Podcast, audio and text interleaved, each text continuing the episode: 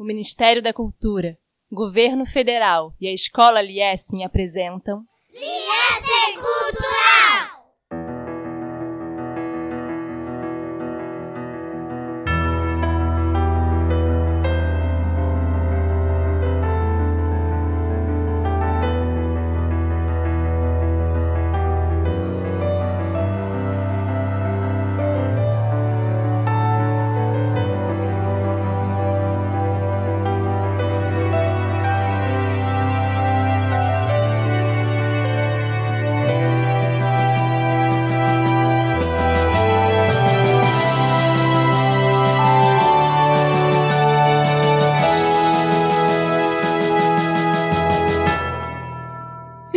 Sejam bem-vindos a mais um episódio de Liessing Cultural, seu podcast para falar de cultura e de Liessing. Eu sou Alberto Naro, seu host especialista em cinema. Estamos aqui para falar de um filme que dá quentinho no meu coração. Um filme que fala sobre uma mulher que edificou a psiquiatria no Brasil e edificou a arte no Brasil. Uma mulher única, especial e maravilhosa. Vamos para a sinopse do filme. Nos anos 1950, uma psiquiatra contrária aos tratamentos convencionais de esquizofrenia da época é isolada pelos outros médicos.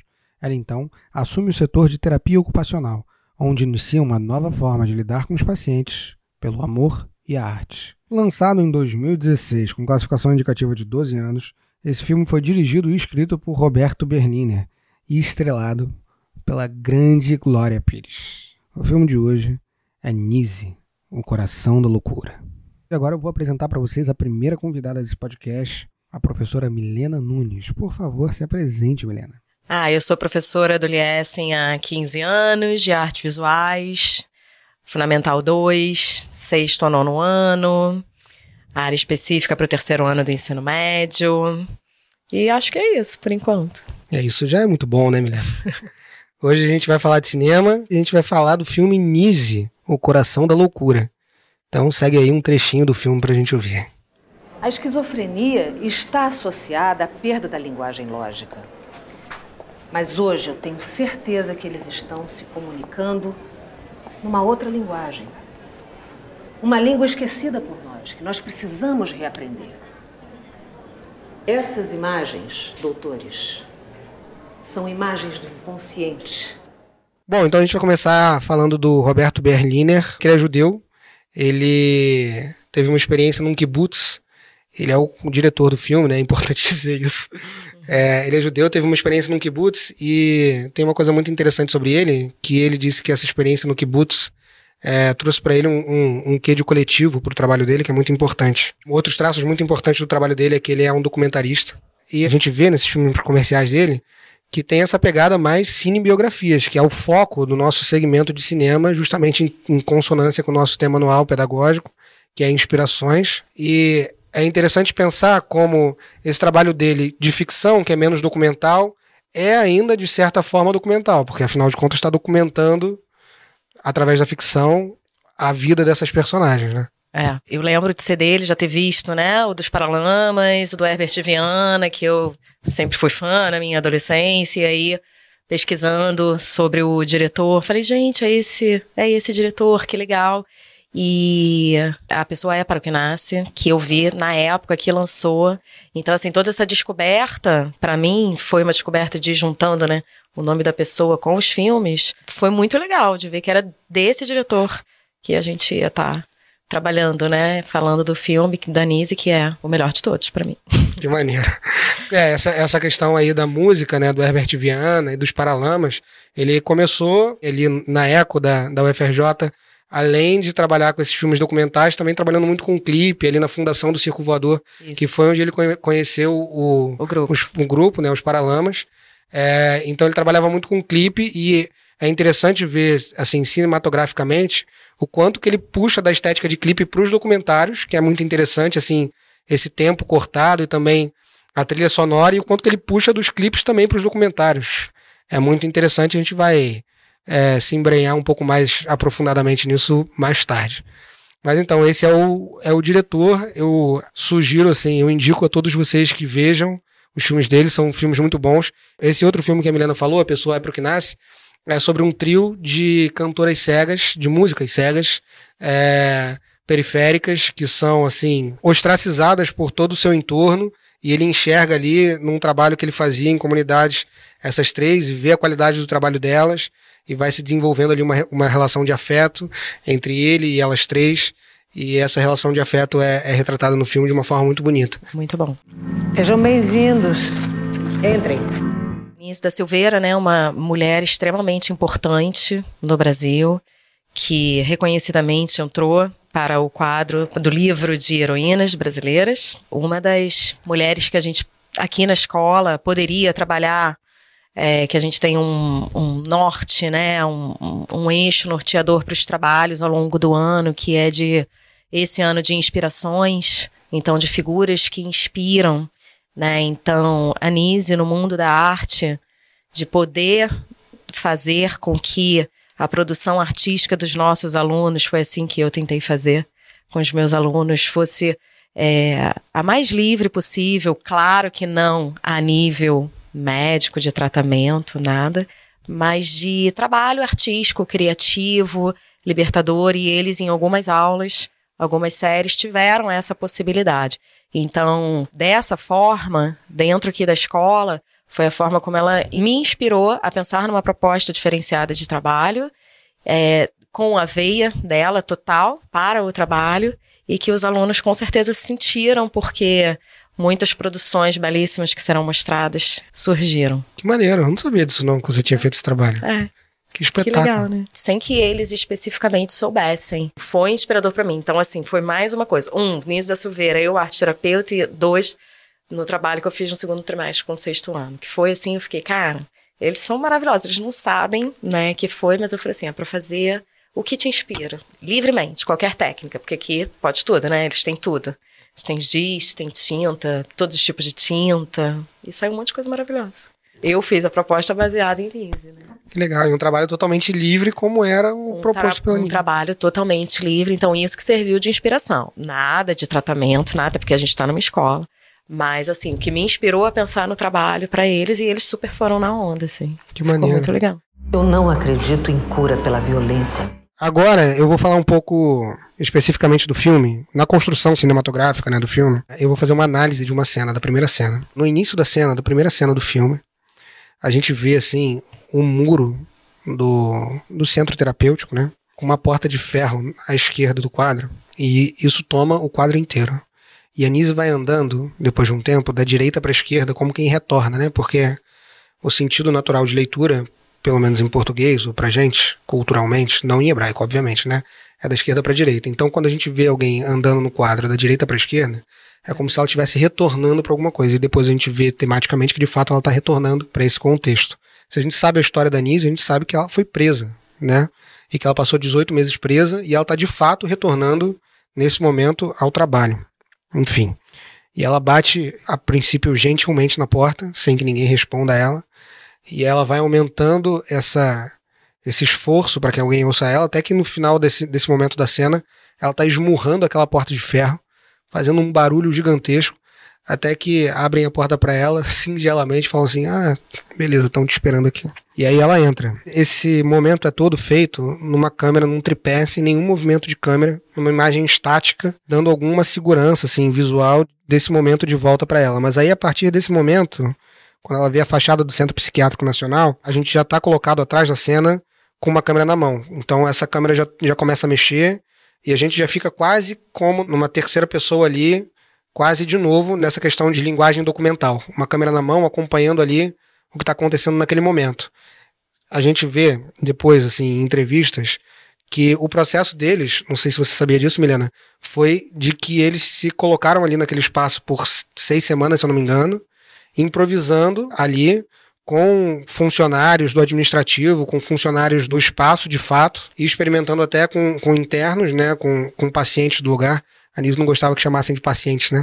Clientes. né? É, dos clientes da Nise, é, porque ela dizia que os pacientes são as pessoas que tinham que trabalhar com esses clientes, né, que tinham que ter paciência. Mas enfim, a gente vê que essa estética de, de câmera na mão e documental vai para além de só esse momento que está tentando botar a gente ali como se fosse parte daquele lugar, né? Vai de fato para o que foi o processo de, de construção desse filme. Mas enfim, ela vai entrando, né? Tem uma enfermeira que vai fazendo um tour do espaço com ela. Ela vê um, um interno sendo amarrado com algum grau de violência. Em seguida, a enfermeira fala de alguma coisa que lembra pra gente banhos de sol de uma prisão, né? E cita que esses internos que são mais perigosos é, tomam banho em separado dos outros. E até que ela chega no lugar onde estão esperando por ela, né? Onde tem esse profissional, que é o responsável pelo Centro Psiquiátrico Nacional, né? Como tá ali o nome no, no filme. E eles estão assistindo uma palestra que é uma coisa que aconteceu de fato quando ela retornou.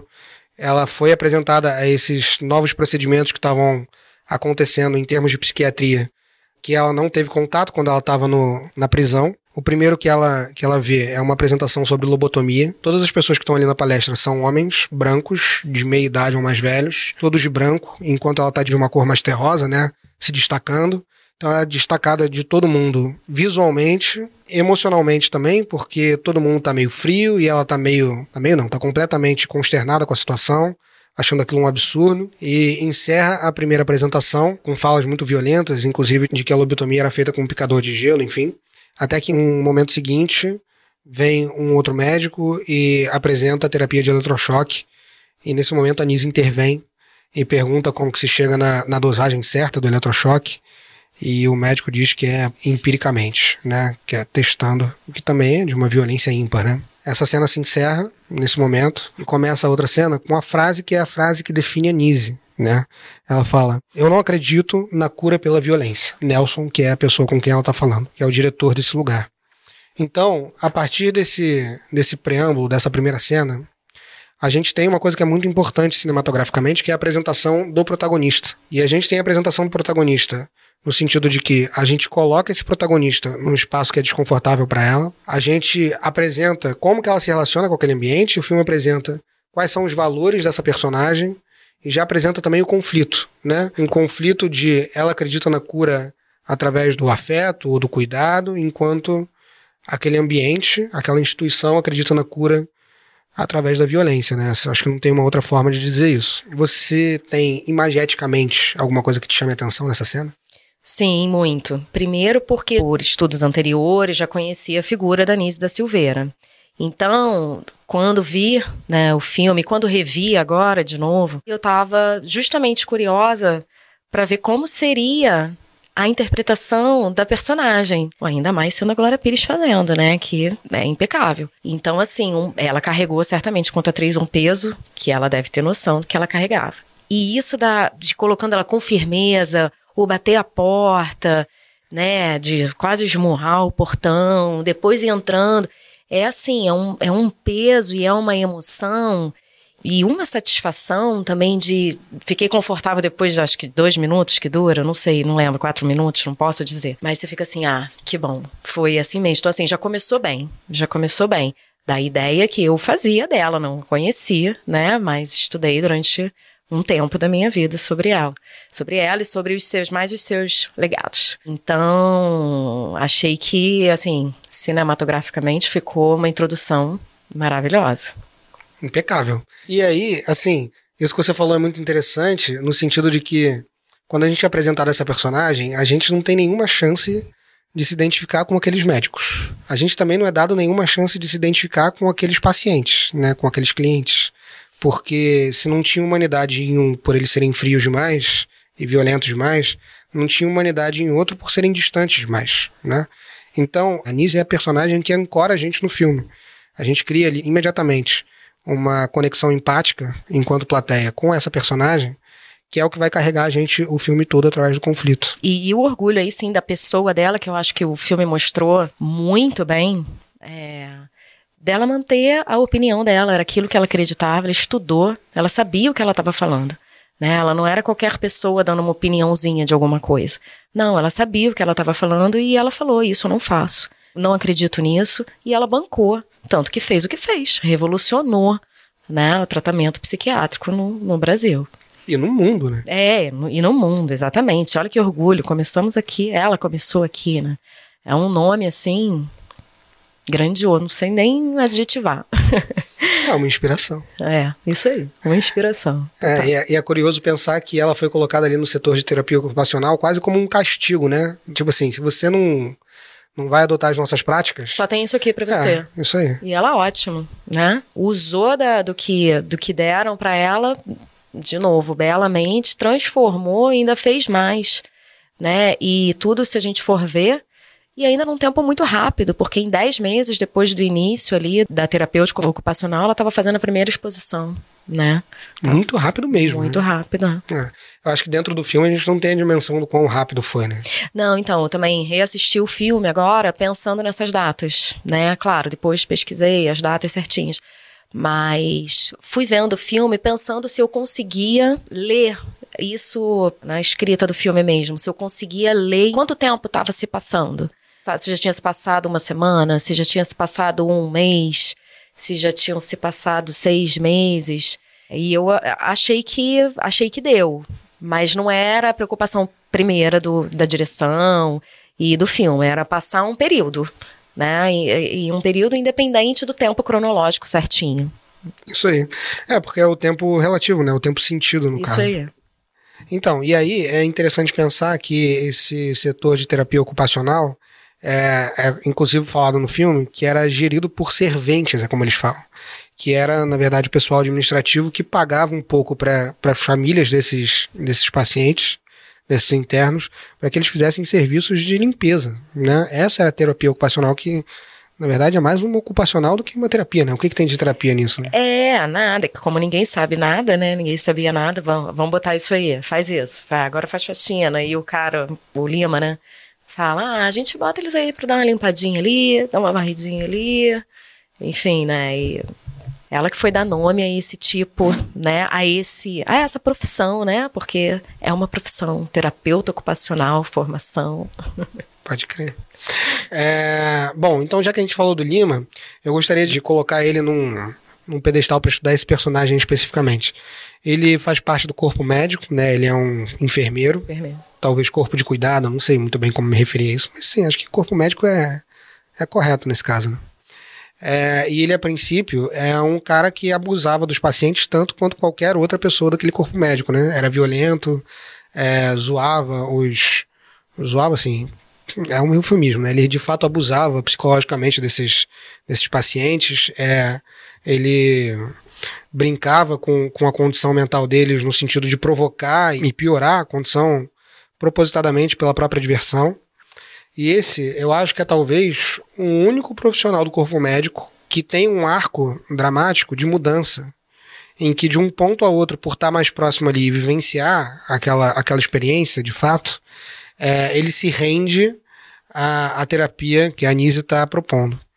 Enfim, a gente tem mais dois médicos acessórios ali que, que compõem ali o, o corpo de cuidado com aqueles pacientes, mas eu vejo no Lima esse arco que se transpõe um, de uma forma mais geral e mais simbólica para a psiquiatria em geral, desse entendimento da terapia ocupacional e do reconhecimento dentro da própria academia de medicina é, como validação para o trabalho que ela estava fazendo. Exatamente. Ele não era um paciente do hospital, não era um cliente da Anise, ele era um colega de trabalho, né, digamos assim, mesmo não sendo médico, tendo outra função. Então, ele ali mostra um processo de melhor enquanto ser humano, só, entre aspas, participando de todo o trabalho com os clientes, né? Ele ajudando, pegando e ele reconhecendo o tratamento dos clientes. E até numa fala, na carta, né, do Jung para mais para frente, enfim, mais para Anise, ele fala, né, que as pessoas que trabalham com esses clientes devem ter mentes muito abertas. Ele tá falando com certeza, né? Dá para encaixar o Lima nessa situação, nesse arco, né? Que ele começa do jeito que ele sabia, que ele foi imposto, do jeito que ele conseguiu se safar, dentro daquele emprego ali que precisa ter um estofo humano e de sentimento que talvez ele não tivesse. Enfim, foi a forma que ele conseguiu se safar ali naquele trabalho dele. E ele foi vendo a transformação, foi vendo a melhora e foi indo com essa melhora, foi indo de acordo com essa melhora, mesmo sem ele ser um cliente, sendo barra sendo cliente, né? Porque acabou se tornando um cliente é, indireto, digamos assim. Então, muito legal, muito, achei, achei ótimo esse personagem, assim, também. Legal, eu acho que ele faz também um, uma rima é, semântica com o processo de humanização desses clientes, né? Porque se a princípio a gente vê eles como figuras completamente à parte, assim, que a gente não consegue se relacionar por conta da doença, a gente enxergando o processo deles e as relações que eles estabelecem entre si, a gente vai reconhecendo, assim, talvez nos níveis mais básicos, a gente mesmo, né? Então, quando um dos personagens tem uma crise de ciúme e aí surta por conta disso, e é ventilado até a hipótese de se lobotomizar esse, esse paciente, e a Nise vai lá brigar por ele, coisa e tal, a gente se identifica mais do que só com a história da Nise, a gente se identifica com esse personagem também, Sim. porque quem nunca sentiu ciúme, né? Quem nunca se viu nessa situação. Então, esse processo de humanização desses personagens neurodivergentes, ele serve para aproximar a gente mais dessa visão humanizada do que é o cuidado, em detrimento dessa visão mais tradicional e violenta. Eu posso falar assim, na minha experiência pessoal, eu tenho três filhos que são pequenos, né? De 1, 3 e 5 anos. E já no nascimento da primeira filha, quase seis anos atrás, a gente se envolveu bastante nesse universo, assim, estudou bastante o universo do parto humanizado. E eu vejo muito, muitos paralelos, né? No trabalho da Nise, no cuidado e no afeto, no respeito ao paciente, com essa filosofia do, do, do cuidado humanizado da, da obstetrícia, né? E aí a gente vê, mais do que só na arte, como essa visão e essa postura perante o paciente ou perante o cliente se espalhou em outras áreas da medicina. Acho isso muito bonito. É, e é importante, né? Eu acho que assim, no mundo contemporâneo, precisando cada vez mais, né? Hoje é dia de se espalhar, minha gente. Bom, a gente vê também no filme uma dicotomia entre é, esse espaço do, de tratamento enquanto prisão, que eles estão presos ali naquele, naquele centro psiquiátrico, e a primeira atitude que a Nise toma com eles é levar eles para um passeio. Eles levam os pacientes para uma floresta, os internos para uma floresta, e eles ficam externos por um tempo. E ela diz justamente que o objetivo é se espalhar. Se expandia, é. Eu fiquei nervosa na primeira vez e na segunda vez que eu vi o filme de novo. Eu falei assim, gente, eles vão se espalhar demais. E a Marta ali, não, doutora, eles estão se espalhando muito. Eles estão. Como é que a gente vai conseguir juntar todo mundo depois, né? E ela, calma, tranquila e serena, é, é essa ideia mesmo. E ela ficava tranquila, deixa, depois, a gente vê o depois, uma coisa de cada vez, né? E nessa cena fica muito à mostra isso, de que ela estava segura ali do que ela estava fazendo. E certamente toda a plateia que estava vendo, quando vê esse filme, fica ansiosa e nervosa, daqui a pouco já muda a cena de que deu tudo certo, né? Eles estão lá comendo e tá tudo certo. Isso aí, eu fiquei meio desesperado também. Mas é uma questão, acho que meio que de abrir mão do controle, talvez. De aceitar que você não tem controle muito daquelas pessoas, e nem é para ter controle daquelas pessoas, né? Eu estudei no, na Unirio Teatro, foi a minha primeira formação, né? E a gente fez uma prática de montagem, e a Unirio Teatro é do lado do Centro Felipe Pinel, né? E no Pinel eles soltam os Sim. internos de vez em quando Uhum. é, com uma frequência bastante grande. E a gente estava apresentando uma prática de montagem, um espetáculo chamado Roberto Zucco, do Bernard Marie Coulter, que é espetacular esse espetáculo. Perdoe a redundância, né? Um espetáculo espetacular. Bom, enfim. É, e aí teve um dia em que um paciente do Pinel entrou no teatro e entrou no palco E participou. e participou do espetáculo. E ficou todo mundo morrendo de medo. Estava todo mundo morrendo de medo. Porque, assim, a gente não sabia o que podia acontecer, né? Exatamente. Somos todos envoltos por vários preconceitos, né? E ali estudei no Praia Vermelha, né? Durante fiz algumas disciplinas lá também. E, e é isso. E eles soltos e às vezes a gente conversando e sentava e vinha, conversava junto e ficava. Daqui a pouco ia, saía quando estava no horário. Eles chamavam, os enfermeiros no final chamavam, vem, todo mundo entrava. Mas até a gente se acostumar e ir se libertando desses preconceitos, é assim, né? É um processo, né? Esse costume só vem da exposição, né? Enquanto a gente não é exposto a esse tipo de situação, a gente não se acostuma, é impossível se acostumar. Você mencionou mais cedo a carta do Jung para ela, e você falou As pessoas que é, trabalham com esses clientes, não foi assim que ele escreveu, mas enfim, tem a mente aberta. né? isso, tem a mente aberta. E é uma expressão dessa exposição continuada com esse foco, né? Com esse enfoque, eu acredito. É, ele diz, assim, agora literalmente, porque eu anotei, que parece que os seus pacientes trabalham cercados por pessoas que não têm medo do inconsciente. E é isso, né? Eu tive medo, bastante medo do inconsciente naquele momento. E a gente vê que não é um medo totalmente infundado, afinal de contas, a gente tem até um momento ali bastante. Eu não vou dar spoiler do filme, mas um momento bastante dramático em que um interno ataca o Lima, justamente, levando ele quase à morte. Mas eu acho que isso expressa muito do que a Nise é. Ela disse em outro momento, num documentário dela, que ela não é uma senhora filantrópica. que ela é uma pessoa curiosa pelo abismo. E que ela até nem ousa chegar perto, porque o abismo é muito. Não, le não lembro como é a frase. Você anotou essa também? Não, essa eu não anotei. Mas aí você veja o filme e você.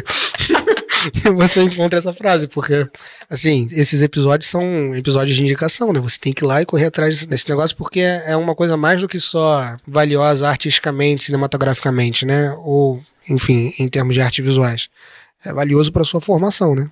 Professor Carl Gustav Jung. Existe um ateliê onde os doentes desenham e pintam com a mais completa liberdade. Beleza, então, a tratar do encarceramento dos clientes, tem uma outra cena que é muito simbólica, que é quando o diretor do centro psiquiátrico fala para Nise que ela tem que se livrar dos animais. E aí ela se impõe, dizendo que aquilo seria um, uma perda inestimável para os pacientes, que ia causar um problema gigantesco se livrar de uma vez dos animais. E aí ele bate o pé, e no final dessa cena ele fecha uma porta gradeada na cara dela, como quem prende ela. E ele fala alguma coisa como: se não for do seu jeito, vai ser do meu jeito. E aí, depois que ele se afasta, ela abre a porta com veemência, né? Vira de costas e faz uma coisa que só é possível fazer no cinema. Ela se afasta do, da câmera, se aprofundando, assim, simbolicamente nessa luta dela, né? Ela vai até o fim, né? Ela vai, ela vai seguindo esse conflito. Nessa cena, o que me impressionou foi o barulho que ela fez ao abrir o portão, foi tão alto quanto que ele fez para fechar. Isso foi a questão do som. Eu achei que falou bastante, né, sobre a postura dela de não vou fazer o que você tá mandando porque eu sei o que eu tô falando, de novo, eu sei o que eu tô fazendo. E aí esse aprofundamento, né, dela se distanciando da câmera, ao invés da câmera que não tem isso, não é, lembra? É, é isso aí. Muito bom. E aí, esse conflito, ele se resolve, assim, de uma forma bastante violenta, né? Que, enfim, se você ver o filme, você vai descobrir.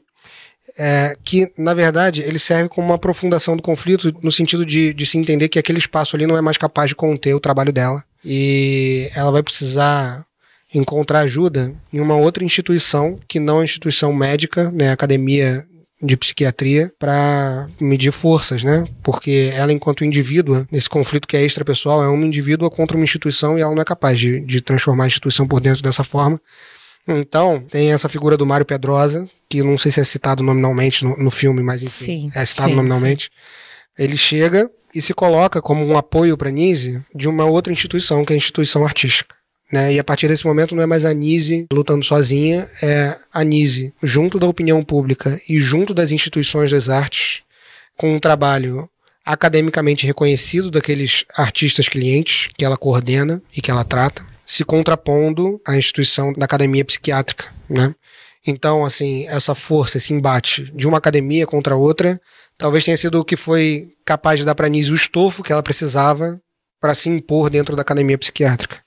É, porque só tendo uma outra voz, de uma outra esfera, né, a esfera artística, para ajudar, porque foi que realmente, né, serviu como ajuda para ela conseguir ser vista, ser ouvida, para ter alguma vozinha alguma vez dentro daquele mundo machista que ela estava vivendo, né? Profundamente. Não que o mundo da arte não seja machista e não fosse não, machista. Não, só aquele ambiente ali tava, meu Deus do céu, doentemente machista. Exatamente. O Mário Pedrosa, ele em uma cena muito característica, assim, que também aconteceu de verdade, em um momento que teve uma quadrilha numa festa junina, ele coloca assim, o que seus colegas psiquiatras devem estar pensando disso nesse momento, né? Com todos os clientes ali se divertindo e, e interagindo de uma forma artística, né? Por que não?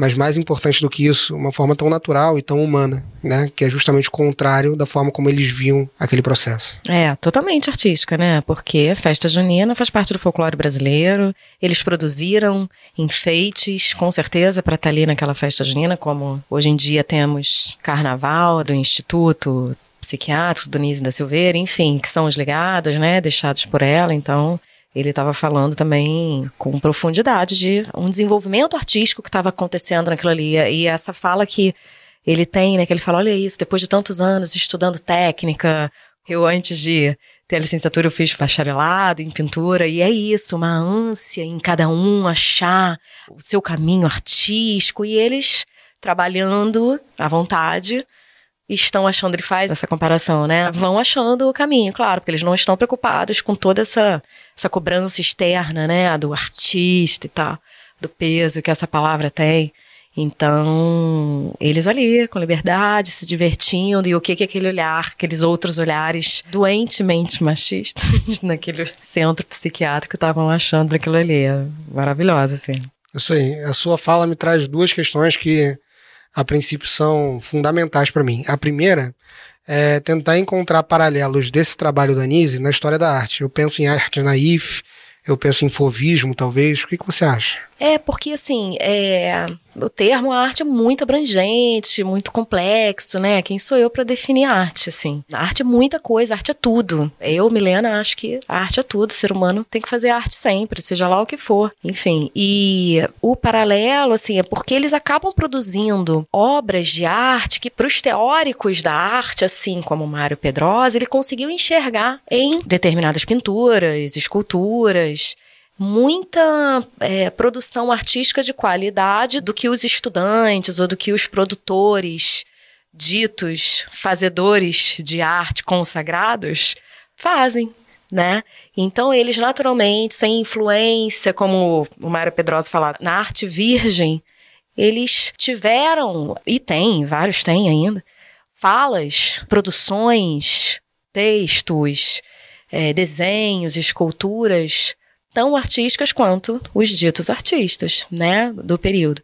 E na minha visão como professora hoje, é isso sempre, né? É, eu também não vou entrar nessa questão do mundo da arte mercadológico. Mas a arte é isso, né? O ser humano é produtor de arte, tem que ser arte salva. E, e a arte salva não só em situações, não, não indo para situações assim, é, tão críticas, né? Psiquiátricas, mas assim, salva a gente cotidianamente. É só a gente enxergar que a gente, de alguma forma, está produzindo arte, seja ela é, mercadológica, dita, ah, isso aqui é obra de arte ou não, né? Porque tem muitas questões de o que é arte, quem diz o que é arte, enfim. Nas artes visuais eu acho isso muito pesado, né? Então, nesse caso, Denise, como muita coisa de arte visual, é, anda junto nisso. Agora, tem também a questão da leitura, né? Dela como médica, ler o quanto que as artes visuais vão fazer ler a imagem. Então, por isso que aí é o que Jung fala, está é, tá apoiado nas mitologias, seja egípcia, mitologia grega, nas mandalas, em conseguir ir lendo, e aí a Alice certamente pode ser que saiba falar disso melhor que eu, mas é nesse sentido do arcabouço artístico que vai ajudar na leitura das imagens dos clientes junto com a história de vida deles. Então, assim, também tem esse lado, né? Na pergunta que você me fez, né? No que, que a arte vai realmente andar junto. Muito bom. E a segunda coisa que eu tinha pensado a partir da sua fala é dos legados da Nise. Assim, a princípio tem um legado artístico muito claro e inegável que é o Museu de Imagens do Inconsciente, né? Sim. Que está aí aberto até hoje, a visitação, inclusive uma das dicas desse episódio é, vá visitar. Mas esse não é o único legado. Quais outros legados você vê no trabalho? É assim, o que eu acho muito forte que já é, que eu já fui antes foi ter a abertura do Museu do Bispo do Rosário, né, que se encaixa é, muito perfeitamente. Certamente só pôde existir porque teve Venise, né? Senão não teria tido toda a leitura para o bispo, não teria Museu do Bispo, tudo isso. Aí tem um legado divertido, né, que é no carnaval, é quinta-feira, final da tarde, sempre, que é o uh, Bloco Loucura Suburbana. Porque o Instituto Municipal Nise da Silveira, hoje, onde era o centro, lá no Engenho de Dentro, né, perto da minha casa. Então é às quintas-feiras e é assim, é para a comunidade do hospital ir à rua com os seus familiares, quem mora perto, quem quiser. É um bloco de carnaval.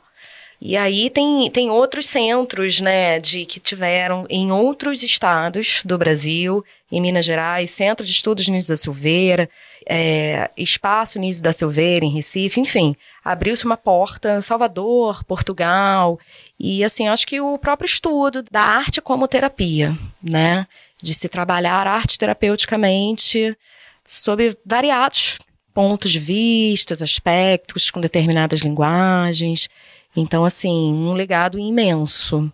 Além da criatividade, né? Como eu falei no início, dentro de sala de aula com criança, professores, poder, assim, é, criatividade nossa de usar o que ela ensinou dentro do que a gente pode, dentro de determinada escola. E falar da Casa das Palmeiras, né, lá na Sorocaba, né, na rua da nossa escola, que assim eles têm visitas abertas também, além do Museu da Imagem do Inconsciente, tem a Casa das Palmeiras, eles têm momentos abertos para as pessoas irem. Eu acho que assim, é só a gente hoje com a internet, né? Rapidinho cata um monte de coisa e dá para ter contato de, de várias formas, sem necessariamente você se sentir fazendo um tratamento, porque Acho que as pessoas têm questões em relação a isso, né? Não, não quero me tratar, não quero fazer um desenho e ser avaliada. Não é isso. é trabalhar, é, é, experimentar, é fazer arte, porque o mundo é tão. É, a gente tem que fazer sempre tanta coisa que, assim, eu não sei se as pessoas que não trabalham com arte se produzem arte. Às vezes não sei nem se as pessoas que trabalham com arte produzem arte, né? Mas assim, produzir arte é bom porque porque, cara, porque o ser humano tem que produzir arte, né? Sempre, eu acho. Acredito muito nisso. Eu também acredito muito nisso. É, tem um dado interessante que é todas as comunidades humanas em qualquer lugar ao longo da história sempre produziram arte. Sempre. Então, é, talvez tenha uma questão de que para ser humano, realmente precisa, comunitariamente, de alguma forma, ter alguma expressão artística, né? Que ou represente ou talvez estimule aquela comunidade de alguma forma. É, eu acho que é natural do ser humano, assim. Tanto aula de história da arte que começa, arte pré-histórica. Vai lá, os homens das cavernas fazendo. É isso. Acho que isso é, simboliza, resume e explica, né, para as crianças um pouco de que Hum, realmente, eu posso desenhar do jeitinho que eu quiser, fazer, mas isso faça. Né? Não fica, produz. E para o mundo adulto é cada vez mais difícil, né? Para as crianças é, que não têm oportunidade, né? Cada vez é mais difícil realmente produzir, seja lá o que for, música, cantar, dançar, desenhar, enfim. Então, se não está numa escola que proporciona, né? E proporcione com um certo grau de liberdade, também tem isso. Tudo é muito complexo.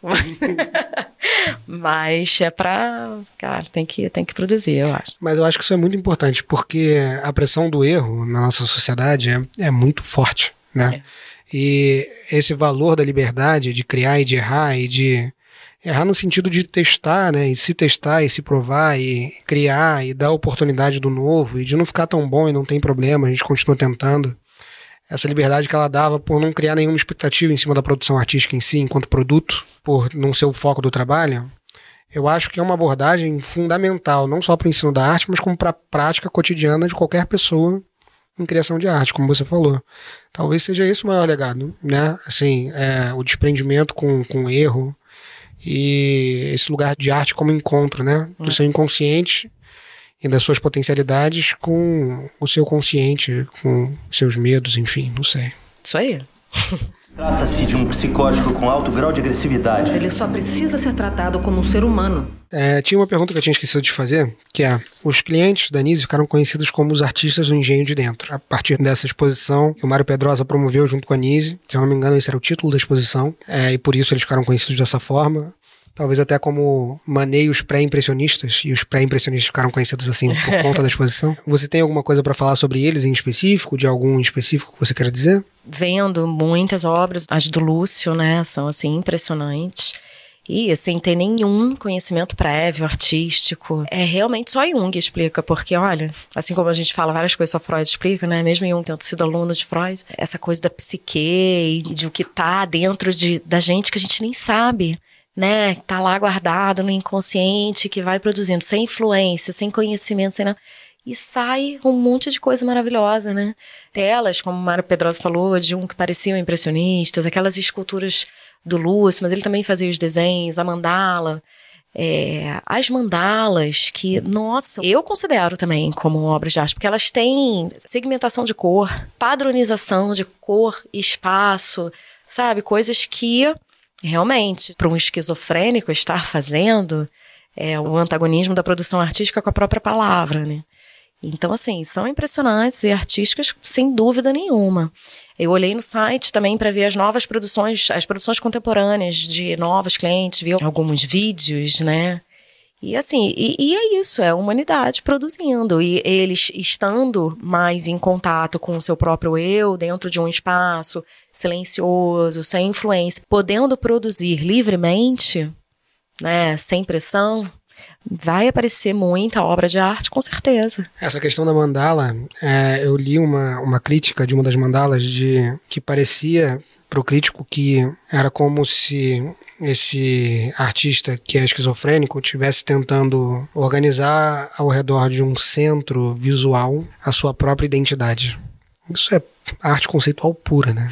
É, e assim, o conceito da mandala em si já é isso, né? Tem um ponto, tem um círculo, né? Signar mandala já significa círculo.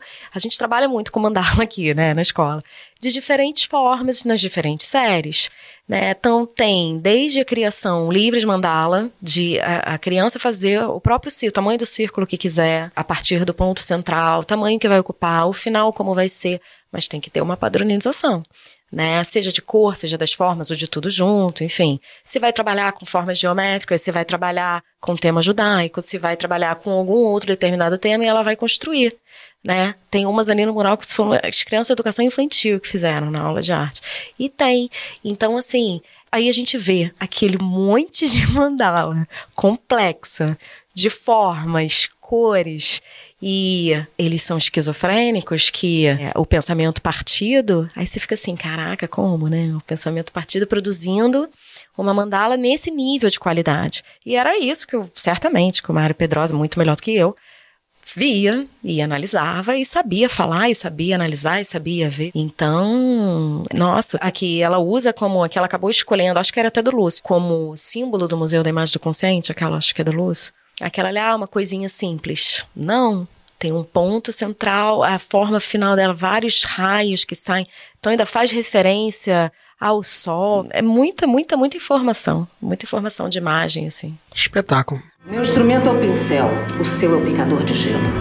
Eu quero saber, Milena, você tem alguma dica cultural? Não, eu acho assim, as três que eu falei antes, eu acho que são três dicas que não tá em larga escala, a galera não conhece muito. Mas é isso, é ir no Engenho de Dentro, Museu de Imagem do Consciente, porque tem exposição fixa né, de obras dos clientes antigos e se quiser entrar no acervo gigante, enfim, para poder olhar, para poder entender, né, exatamente do que é. é. A Casa das Palmeiras tem esses eventos abertos, essa é segunda dica. E o Museu Bispo do Rosário, que assim, aí é para conhecer, ele não era cliente, não é isso, eu vou falar de um jeito que vou estar tá embolando as coisas todas, não é isso, mas uma pessoa com muitas questões e que através da arte cresceu e modificou e, e nossa, eu poderia fazer um podcast só sobre o bispo, né?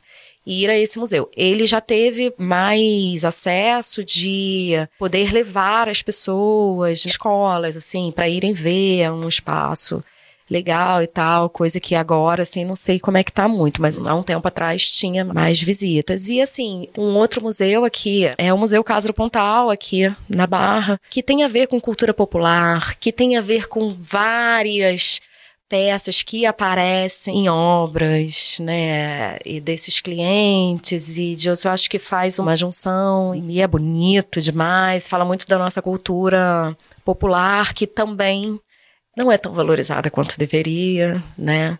Enfim, então tem bastante coisa diferente. Então vamos botar essas quatro, essas quatro dicas.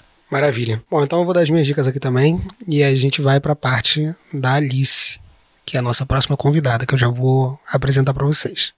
As minhas dicas são, primeiro, a série Sessão de Terapia, em que o ator Zé Carlos Machado também é um terapeuta, mas é um terapeuta totalmente diferente. Na Sessão de Terapia é uma obra inspirada numa série israelense com direção do Celton Mello, espetacular, procurem. Também a obra O Alienista, do Machado, Machado de Assis, obviamente, que também fala sobre saúde mental e como as pessoas veem as pessoas neurodivergentes. Esse é um clássico, se você não leu, pelo amor de Deus, faça esse favor para si mesmo. Tem um podcast chamado Memórias Podcast, que eu acho que infelizmente eles já encerraram, mas segue o episódio Nise da Silveira no Spotify, procurem, é muito bom o documentário Imagens do Inconsciente, sobre Nise da Silveira, de 88, que é maravilhoso. E, por fim, tem um artista, que é um designer gráfico, chamado Brian Pollett. Ele fez uma obra chamada 20 Days Binge, que é uma coisa como chapado por 20 dias, em que a cada dia ele usou uma droga diferente, algumas lícitas e algumas ilícitas, para produzir um mesmo tema, sempre artes visuais para testar é, e para tentar exemplificar visualmente qual é o efeito que essas drogas têm no nosso organismo. E aí, enfim, é interessante por essa questão de produzir arte em estados alterados de consciência diferentes desse estado neurotípico, né? Então, tem um vídeo também dele produzindo. Eu acho que é bastante interessante, você vai gostar de ver. Eu estou pensando em introduzir novas atividades que auxiliem no tratamento. Bom, agora que a gente já falou sobre o filme com a Milena, sobre a parte das artes, a gente vai entrar numa outra parte que também é muito importante, muito relevante para o filme, com a Alice. Alice, por favor, se apresente e diz o que você tem a ver com esse tema aí. Bom, meu nome é Alice, eu sou psicóloga. Durante a minha graduação, eu logo no início me interessei pelo campo da saúde mental. Então, fiz muitos estágios, participei de pesquisa nesse campo. É, também sempre muito ligada à parte de crianças e adolescentes, né? E aí, a partir desse interesse, eu fui fazer a minha especialização em saúde mental de crianças e adolescentes. E nesse primeiro momento, pensando realmente em me inserir profissionalmente na área da saúde mental. Durante a pós-graduação, eu fiz uma parte prática em uma escola aqui no município, né, do Rio de Janeiro, e foi quando eu entrei profissionalmente no campo da educação e me encantei, me apaixonei e acabei enveredando realmente por esse campo, né? Então hoje em dia trabalho como psicóloga escolar, mas carrego aí uh, na minha formação inicial, né? E enfim, esse encantamento pelo campo da saúde mental e que contribui também atualmente para o meu trabalho na educação. Maneiro. Você com certeza já conhecia a Nise, né? Qual que é a sua experiência com ela? É, sim, com certeza. A Nise ela é uma referência para gente, né, no campo da saúde mental. É, apesar da saúde mental hoje em dia, depois do movimento da reforma psiquiátrica brasileira, do entendimento que os manicômios não são os lugares adequados para o tratamento das pessoas que têm transtornos mentais, todo esse processo foi inspirado principalmente na reforma italiana, né, é, conduzida pelo Franco Basaglia, mas tem muitos autores que hoje em dia falam que a grande pioneira desse movimento foi, de fato, a doutora Nise, que lá na década de 40, 50, já fazia esse trabalho né, de buscar transformar realmente a psiquiatria da época. Apesar desse movimento todo da reforma psiquiátrica é, no mundo começar a partir da década de 70, então é quando de fato a Organização Mundial de Saúde reconhece é, que os manicômios, os hospícios não são o local adequado para o tratamento das pessoas que têm transtornos mentais e começa a, a recomendar que os países né, se atentem para essa questão. E aí, quando de fato começa a reforma psiquiátrica no Brasil, é, principalmente depois da redemocratização, né, depois do, do fim da ditadura, a gente observa que já na década de 40 e 50 a doutora Nise já fazia um trabalho nesse sentido, é, tanto no, no hospital que ela trabalhava, que é retratado no filme, né, é, quanto depois ela abriu uma casa, que é a Casa das Palmeiras, aqui em Botafogo, que já fazia uma primeira experiência do que é esse tratamento em liberdade, é, num ambiente acolhedor, que era como se fosse uma casa mesmo, diferente do, dos hospícios, né, que tinham mais parecia uma prisão. E hoje o modelo que a gente tem do cuidado em saúde mental público, é, que são os CAPS, os Centros de Atenção Psicossociais, já são bem baseados nesse modelo, que foi inspirado também no movimento da reforma psiquiátrica italiana e que a doutora Nise já fazia aqui, né, é, com essa primeira experiência da Casa das Palmeiras lá na década de 50. Muito legal. Quando você fala que o trabalho dela começou ali na década de, de 40, 50, vem duas coisas na cabeça. A primeira coisa é, ela é realmente muito pioneira, né? Uhum. Assim, é, aconteceu há muito tempo atrás. Mesmo assim, ela ainda é muito relevante. Talvez esse tempo aí, até para a reforma psiquiátrica italiana acontecer, tenha sido o tempo de maturação do trabalho dela ser reconhecido também, né? Assim, eu não tenho nenhuma, nenhum conhecimento a respeito disso.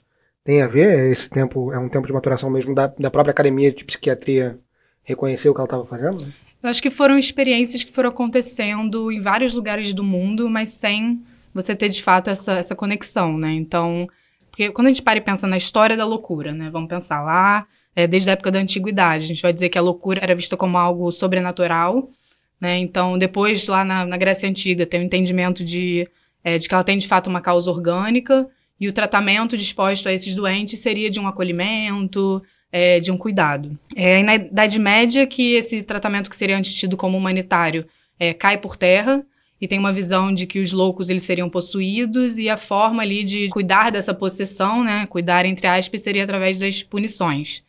É, aí no século XVII a gente começa com o que seria a segregação dos loucos, mas nesse momento junto a outros a outras pessoas que são consideradas desagradáveis pela sociedade, né? Então você vai ter é, os mendigos, os inválidos, os criminosos, aí usando os termos da época, né? Que hoje em dia a gente não vai, vai falar pessoas em situação de rua, enfim, pessoas com deficiência, mas na época eram os sujeitos tidos como indesejáveis pela sociedade, todos eles eram segregados nos asilos é, e misturados, né? E é interessante a gente pensar nessa segregação porque é um modelo que a gente não superou, né? Aí a gente ainda tem, teve até recente na história, né?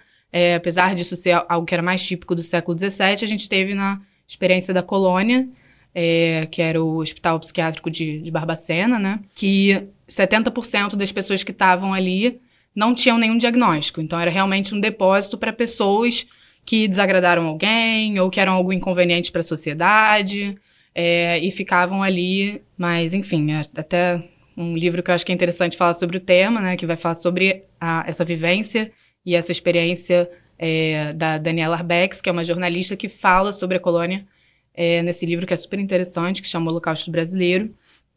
Mas, então, no século XVII, esse que era o modelo da loucura, né? Era desagradável para a sociedade, a gente vai isolar e vai tirar e vai deixar distante e vai fingir que não existe. E aí é no século XVIII só que a gente tem o Felipe Pinel, que é chamado até o pai da psiquiatria, que ele entende que os loucos podem ser tratados, né? E aí existe um espaço direcionado para essas pessoas e aí surgem os manicômios. E esse tratamento, no primeiro momento, é o que ele vai chamar do tratamento moral, que tem um viés muito pedagógico, digamos assim. Então, é, é ensinar os loucos a viver em sociedade. Quem desempenha esse papel pedagógico é o médico. Então, esse médico ele acompanha é, esses doentes para entender os sintomas, para entender o curso da doença e aí ensinando os loucos a essa convivência na sociedade. E, inclusive, esse é o momento em que se cria o Hospício Pedro II, né, lá em 1852, é baseado bem na, na experiência do, do Pinel, né, é, que foi o primeiro hospital psiquiátrico no Brasil, segundo na América Latina, hoje é onde fica o FRJ, né, o campus da Praia Vermelha, que é onde eu fiz psicologia. E esse método pedagógico era exercido com esse objetivo aí de ser gentil e firme, e aí ter aí essa hipótese, essa ideia da, da cura. E aí, com o tempo que esse método foi aí mudando, sofrendo alterações, se perdendo. E aí vem a ideia dessa de mais ordem, mais disciplina, e os manicômios passam a ser, então, um espaço é, em que tudo que é feito ali é para garantir o bom funcionamento da instituição, né? Então, muitas práticas, muitas vezes, do que beira a tortura, né, e de violência, como uma forma de punir também o que seriam os comportamentos inadequados. Então, o uso das duchas frias, chicote, enfim, sangria. É, tem uma concepção orgânica da doença, e essa concepção orgânica da doença sempre é associada ao tratamento moral, né? Então, surgem aí as explicações é, fisiológicas para aplicação do eletrochoque, lobotomia, enfim. Tudo isso para dizer que tem uma história aí é, da, do papel da loucura na sociedade, né? E do local da loucura na sociedade. E que em alguns momentos foi visto como um tratamento deve ser é, feito no cuidado, outros eram punição, mas foram experiências que foram acontecendo no mundo e se difundindo. E nesse período, várias experiências começam a ocorrer. E a doutora Nise é uma experiência que a gente teve no Brasil, mas como ela, tiveram outros psiquiatras em outros lugares do mundo que viram aquela situação e falaram: não, isso aqui não é um tratamento, né? Não vai levar ninguém à cura. É, isolar as pessoas da sociedade não está resolvendo o problema, não estou tratando. Inclusive, você piora, porque você cria pessoas que se cronificam a partir do momento que elas não estão inseridas na sociedade. Então, como que elas vão aprender a ter autonomia e conseguir conviver na sociedade se elas não estão inseridas ali, né? Pelo contrário, você tira essas pessoas da sociedade, você isola da família, então fica cada vez mais difícil você reinserir essa pessoa na sociedade, porque os vínculos vão se fragilizando cada vez mais. E, enfim, então, como a doutora Nise, tiveram outros no mundo, mas é, o Franco Basaglia, na Itália, foi um que acabou sendo um porta-voz, né, um pouco desse, desse movimento ali pela década de 70. E aí, quando de fato tem o interesse do OMS e quando tem esse direcionamento do OMS de que os países precisam é, rever o tratamento que está sendo disposto às pessoas que têm transtornos mentais, é quando de fato isso começa a ganhar mais força aqui, mas ainda num período de ditadura. Então, os trabalhadores da área da saúde mental começam a se organizar para falar sobre como era o tratamento nas instituições, de fazer denúncias. Muitos são demitidos nesse período. E aí é quando, de fato, a gente tem a redemocratização que começa a surgir as leis. A gente tem a, a lei mais importante aqui na saúde mental no Brasil, que é a Lei 10.216, que é só em 2001 que ela é promulgada. E aí é a lei que fala, não, o tratamento deve ser prioritariamente em liberdade, né? Então, os serviços de saúde mental têm que ser serviços territoriais que vão estar próximos ao local de moradia das pessoas e nos quais elas vão até lá e elas vão ter é, um psiquiatra que vai acompanhar, vai ter um psicólogo. E o objetivo principal desses serviços é garantir que essas pessoas estejam inseridas na sociedade. Maneiro. Gostei muito do panorama da loucura na sociedade. Foi muito maneiro. Quando é que um desses seus pacientes vai receber alta? Doutor César, eu não sei quando eles ficarão curados. E nem mesmo sei se um dia ficarão. Mas eu tenho certeza que hoje eles estão melhores do que estavam antes. A partir do momento que eu vi o filme, afinal de contas é um, é um podcast de cinema, né? Então, fazendo a análise cinematográfica, é, é colocado no filme um conflito é, extrapessoal, que é como a gente chama, entre instituições, entre a instituição da psiquiatria, da academia psiquiátrica e da academia artística. E que num primeiro momento a Nise recebeu essa validação da academia artística para validar ali já muito rápido aquele trabalho que estava acontecendo, né? Através da figura de um crítico de arte que, que vai lá, que enxerga uma qualidade artística nos trabalhos, e aí eles promovem essa, essa exposição e aí trazem a, a opinião pública a favor da Nise. Mas é, tem uma coisa que é muito, muito marcante para mim, que não é desenvolvida muito aprofundadamente no filme, porque não faz parte daquele recorte histórico, que é a relação dela com o Jung. Uhum. Aponta ali, né, com, a, com, as cartas que ela começa a trocar com o Jung no filme, mas pelo que eu entendi estudando a respeito disso depois, eles desenvolveram uma relação mais próxima, com ele inclusive validando parte do trabalho dela academicamente. Sim. É, qual que foi a relevância disso para o trabalho dela? É, a Anise, ela foi aluna né, do Jung, se correspondeu com ele. É, eu acho que acima de tudo é ele trazer essa ideia da linguagem do inconsciente, né? E de, das formas de observação dessa linguagem do inconsciente. E isso aparece para a doutora Nise, né? Dos pacientes dela, né, dos clientes dela, na verdade, que é como ela opta por, por chamá-los, através da, da arte, né? Então, no caso ali, da, da pintura. É, então, acho que a relevância é justamente isso. Tem um momento até que ele fala quando ele envia uma carta para ela, né, ele fala que os clientes estão também cercados por uma equipe que não teme o inconsciente, né? Então, que não tem medo é, de dar voz ao inconsciente. Essa voz aparece aí através da arte e ele estimula a doutora Nise para que, de fato, é, escute as histórias, né? Conheça, de fato, quem são aqueles clientes, né? O que levou eles até ali, quem eles são, porque até então eles eram naquela instituição um número, usavam vestimentas, né, que é o uniforme da instituição, então você tem o um processo de tirar a identidade daqueles sujeitos. É, eles ficam no lugar de coisa, né, de, de animais quase, em situação totalmente insalubre. Então tem todo esse processo de desumanizar é, os pacientes numa instituição psiquiátrica, eles não têm direito a nenhum tipo de escolha, então eles têm horário para levantar, eles têm horário para comer, eles ficam jogados por aí, eles não escolhem as roupas que eles usam, eles não escolhem é, a forma que eles vão usar o cabelo, enfim. E quando a doutora Nise, ela dá essa voz a eles, né? E ela é, busca a história deles, ela, entre outras coisas que ela faz ali, né? Ela tá nesse processo de humanizá-los, né? De trazer, de fato, humanidade a eles, né? Então até tem um momento em que eles vão passear e aí ela deixa que eles escolham as roupas.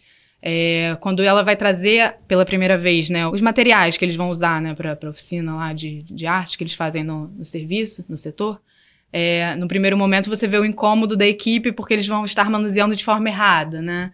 É, então você vê a enfermeira, né, que é Dona Ivone, Dona Ivone Lara, é a Ivone que chega e fala que não, não, não, quer que mexa no batom, fica receosa com o espelho. O outro, quando vê que ele tá derrubando tinta na cabeça, fica agoniado. O outro que tá rabiscando na mesa. Enfim, a equipe, no primeiro momento, é, se incomoda com aquilo que foge ao esperado, né? Foge à norma de como seria o uso correto daqueles materiais. E a doutora Anise fala: não, deixa. Deixa eles, né? Deixa eles se expressarem livremente, deixa eles conhecerem os materiais, é, deixa eles de fato experienciarem isso à forma deles.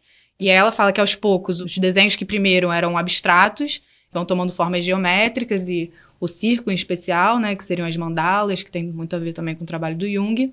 E depois, pouco a pouco, eles vão formando imagens cada vez mais complexas e que vão se relacionar também muito com, com essa história de cada um deles, né? É, várias das coisas que você falou, a gente abordou de uma outra forma na outra parte do podcast.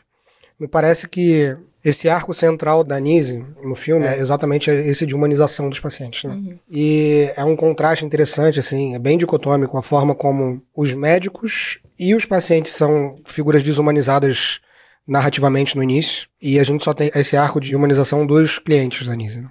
Existe um ateliê onde os doentes desenham e pintam com a mais completa liberdade. Nenhuma sugestão lhes é dada, nenhum modelo é proposto. É, eu tinha pensado é, nesse sentido em terapêuticas de crianças, realmente, quando sofre algum tipo de abuso, por exemplo, que não consegue verbalizar aquela questão, e aí se usa as artes visuais para, enfim, para tentar acessar. Eu lembro de quando eu era criança, eu não fui abusado, graças a Deus, mas eu tinha dificuldade de fala, e aí eu fazia fonoaudiólogo. Tudo que eu lembro é jogo de sete erros, essas coisas, e o tratamento acontecia enquanto eu fazia essas outras coisas, né? Sim. E aí eu, eu imagino que seja um paralelo, né? Que seja alguma coisa tipo isso.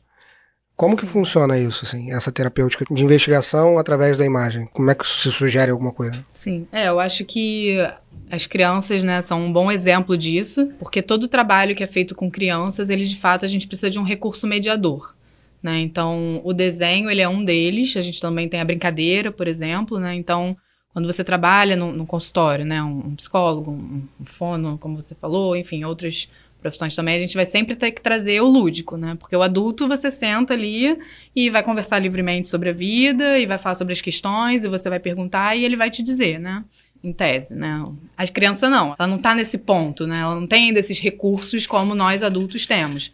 Então a gente vai usar esse recurso mediador, que em alguns casos pode ser um desenho, em alguns casos vai ser a brincadeira, e aí o papel é, do profissional, né, do psicólogo no caso, é justamente de usar esse recurso a favor do processo terapêutico e fazer essa interpretação. Então gente, é muito comum você ver, por exemplo, numa sessão clínica, a criança brincar, e aí tem esse do brincar livremente, que a gente fala também aí com a doutora Nise, quando ela deixa que os pacientes, né, os clientes estejam livres ali usando esses recursos, porque a partir daí, de fato, que vai é, surgir alguma coisa, né? Se eu induzo a criança no tipo de brincadeira, ou se eu induzo a criança no que ela vai fazer ali, eu estou interferindo totalmente no processo. Então, o, o, livre brincar é o campo ali que a gente tem de atuação com essa faixa etária. Então, numa brincadeira, por exemplo, ela vai pegar um personagem e aí vai dizer que aquele personagem está é, fazendo alguma coisa, e aí o terapeuta ele vai interferindo para tentar entender a situação. Não, mas por que, que esse personagem está agindo dessa forma? Ou ele vai entrar ali na brincadeira também, tudo dentro do que é percebido de cada criança e cada caso, né? Mas, com certeza, a arte, né, o desenho da criança, enfim, a arte, no caso de pacientes esquizofrênicos, é um recurso aí mediador para essa intervenção terapêutica. É praticamente um diretor teatral. que entra, faz análise do personagem, né? Sim, mas sem interferir. Uhum. Muito. Pode crer. O senhor não cura ninguém, doutor César. O senhor usa seus pacientes para suas experiências sádicas? Eu li um, um, depoimento de um psiquiatra proeminente hoje em dia sobre o tratamento da doutora Nise, e aí ele fala que a arte servia para que os doentes ressignificassem a sua relação com a realidade através dessas expressões criativas e simbólicas. Então entendo que essa ressignificação acontece a partir da mediação da arte, né? A arte é um conceito polissêmico. Então, assim, cada pessoa pode ter é, a sua interpretação do que é arte e beleza, não tem problema nenhum. Cada agente da arte tem a sua definição pessoal do que é arte, beleza, e é isso aí. Mas existem algumas, algumas correntes de definição da arte que dizem que a arte deve ser, de fato, uma mediação entre realidade e concretude. Uhum. Um artista muito incrível que a gente tem no Brasil hoje em dia é o Vic Muniz, e ele pensa exatamente isso da arte. Se isso funciona para pessoas neurotípicas ou neuroatípicas, talvez isso concretize um pouco esse enquanto processo terapêutico, na minha cabeça, tô tentando entender, essa relação, né, através da arte, porque se ela tá ali para concretizar o inconsciente em uma coisa concreta que você pode ver e se referir a ele e retornar a ele para entender o que está acontecendo com você, é nesse sentido que a arte funciona como terapêutica, né? É isso, mais ou menos? A arte também é um recurso é, muito bom para o que a gente vai chamar na psicanálise de sublimação, né? Que é basicamente a capacidade de você, é, através de um outro recurso, que pode ser a pintura, pode ser, enfim, a música, você compor uma música, né? De você, é, através desse processo criativo, você conseguir escoar, digamos assim, é, aquilo que você não está conseguindo botar em palavras, né? Então, é um processo que o Freud ele vai dizer na psicanálise que não é todo mundo que consegue fazer, né? Mas que quem consegue fazer isso é excelente, né? E outra coisa que eu acho que também funciona de alguma forma são os esportes, né? Então você ter é muito comum hoje em dia a gente ter pessoas, ah, não, tô, tô assim, não tô conseguindo entender o que tá acontecendo, tô muito agitado, vou sair pra correr, né? Ou fazer jiu-jitsu, enfim, e volta e isso dá ali um outro um outro sentido, né? Mas a arte, com certeza, principalmente, esse processo criativo, né? É, de, de traduzir numa outra forma aquilo que não está conseguindo se, é, se expressar, né? Não está conseguindo se expressar por palavras, enfim. É, e do lado da arte, assim, especialmente do, do cinema, que é, que é o segmento que a gente está trabalhando, é, existe um, um momento que é fundamental na construção narrativa de qualquer filme, em especial de ficção, que é a catarse, é um momento catártico, né?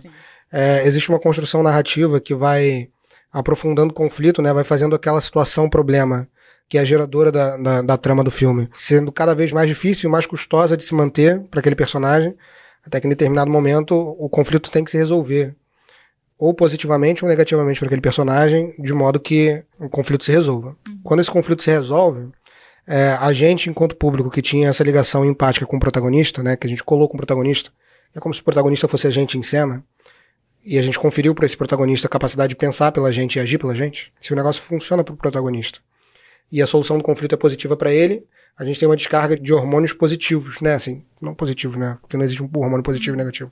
Mas um, uma descarga de hormônios que dão boas sensações pra gente. Enquanto se negativo, a gente também tem uma descarga hormonal nesse momento da catarse, mas com um rompimento entre, entre o público e o protagonista no sentido de, pô, graças a Deus que foi com esse personagem que aconteceu e não comigo, e a gente aprende como lidar com uma situação através desse, desse exemplo cênico que a gente viu no audiovisual, né? Seja na obra cinematográfica, de TV, enfim. Eu acho que, que isso é uma coisa que é importante a gente entender enquanto pessoa, que é uma ferramenta de manipulação de massa muito grande, né? Porque se afinal de contas você apresenta um conflito e diz que é assim que se resolve esse conflito, você está condicionando a maioria das pessoas que vê aquele filme não criticamente a agir daquela forma. Uhum. E eu acho interessante que você falou que quando a gente trabalha com.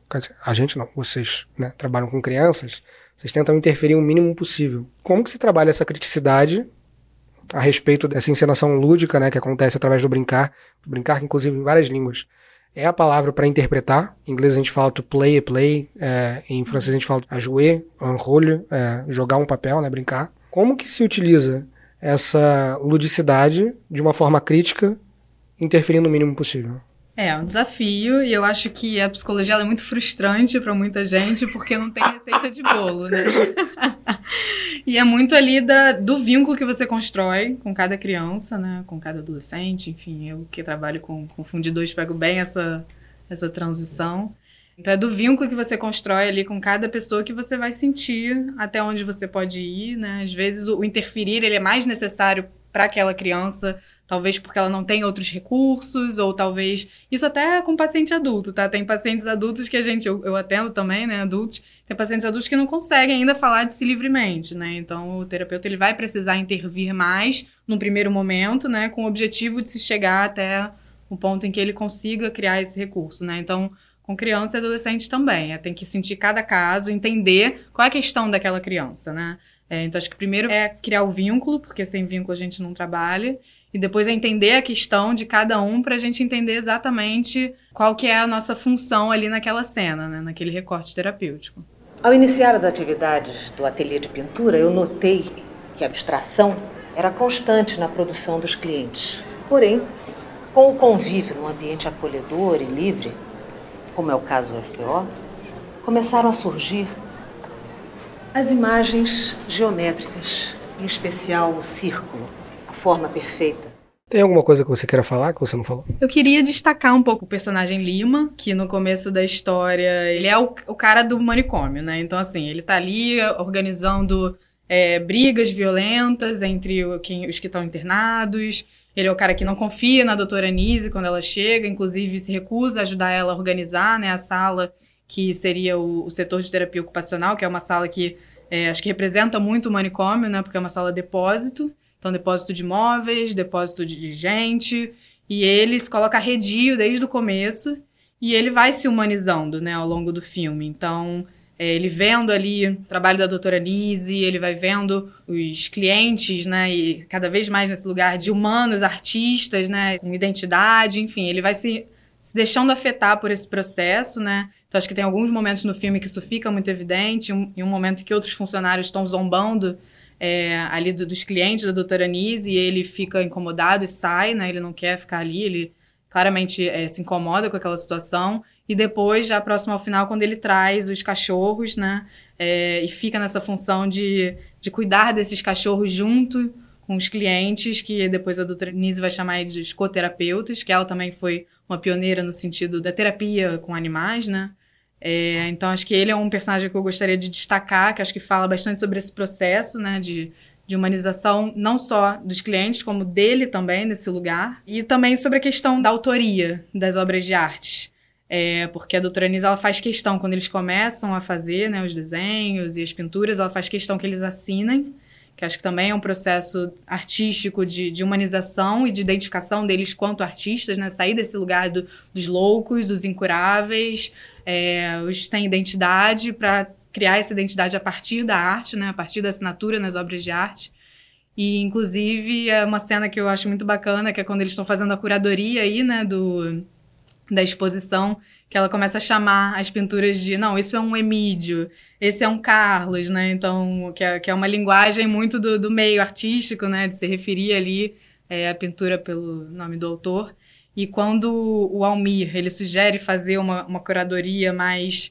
É, separar as pinturas, né? Porque essas, vamos agrupar essas porque elas são parecidas ou porque essas fazem sentido. Ela fala, não, não. É, e aí acho que ela, quando ela marca também o viés de que também é uma terapêutica, né? Ela fala, não, tem que ser por ordem cronológica, né? É, e separado por artista, né? Porque não é só uma exposição de artes é, que, enfim, tem, vai, vai ter uma outra lógica. Não, isso aqui também é um resultado de um processo terapêutico. É importante que isso seja marcado através dessa cronologia, né? Através da separação de, de cada cliente ter ali também o, o seu recorte, o seu espaço, né?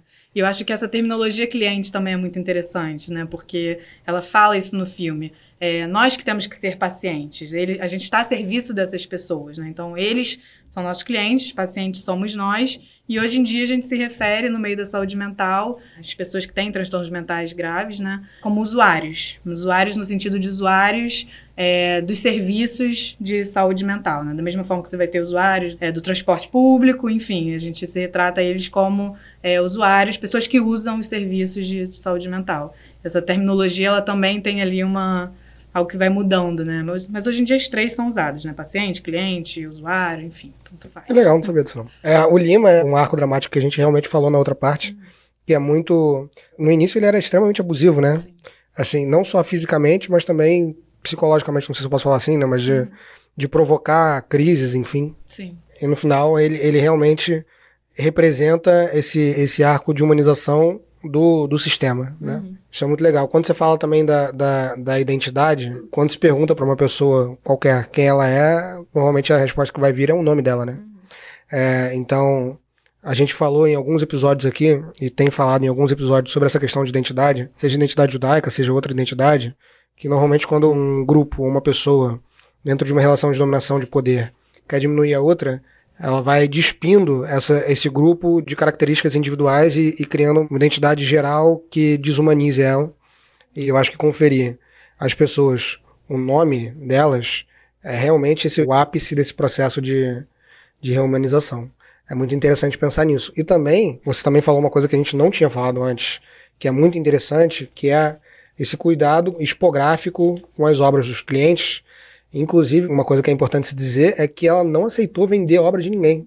E certamente tinha muita gente que queria comprar, não só pelo valor estético, mas também pelo valor histórico e artístico, né? Humanístico do negócio. Essas obras que são incríveis e ela não quis justamente para poder preservar é, o acervo do museu, né? Que ela, que ela fundou, enquanto um museu que possibilitasse também estudos psiquiátricos e não só os estudos artísticos. Então, acho que isso é fundamental de se colocar, que as pessoas saibam que é de fato um trabalho integrado entre arte e terapia. Muito legal. Alice, eu queria ficar aqui mais tempo falando com você, porque eu aprendi um monte de coisa, queria aprender mais coisa ainda. Tem mais alguma coisa que você queira falar? Eu separei assim, três dicas que eu acho interessantes sobre o tema, né? Primeiro é o livro da Daniela Arbex, que é uma referência, é o Holocausto Brasileiro.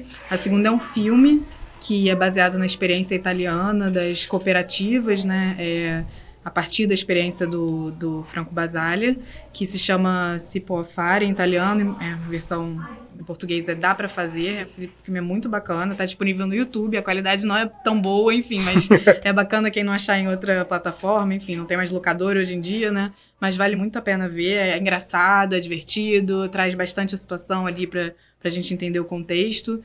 E, por último, o Museu de Imagens do Inconsciente no Instituto Nise da Silveira, né, no Engenho de Dentro. É aberto à visitação e acho que super vale a pena ir lá conhecer. Espetáculo. Alice, muito obrigado pelo seu tempo, muito obrigado pela sua contribuição, foi valiosíssima. Eu sei que para você foi difícil estar aqui, mas eu espero sinceramente você em outros episódios, porque para mim foi muito bom. Só convidar. Maravilha. Valeu, galera, foi isso. Muito obrigado por receber a gente entre os seus ouvidos. Até o próximo episódio. Tchau, tchau. Podcast produzido por Alma Cultural.